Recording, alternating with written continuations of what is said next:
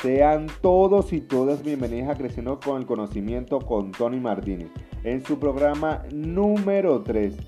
El día de hoy les daremos unas palabras de autovaloración. Son muchas las personas que juzgarán y se burlarán de nuestro cuerpo u apariencia física, porque si somos gordos, flacos, altos, bajo, blanco o negro, nunca estaremos a conformidad de los demás Así que no lo busquemos. Busquemos siempre nuestra propia conformidad y aceptación, ya que al respetarnos y amarnos propiamente, eso hará que lleguen otros que lo hagan.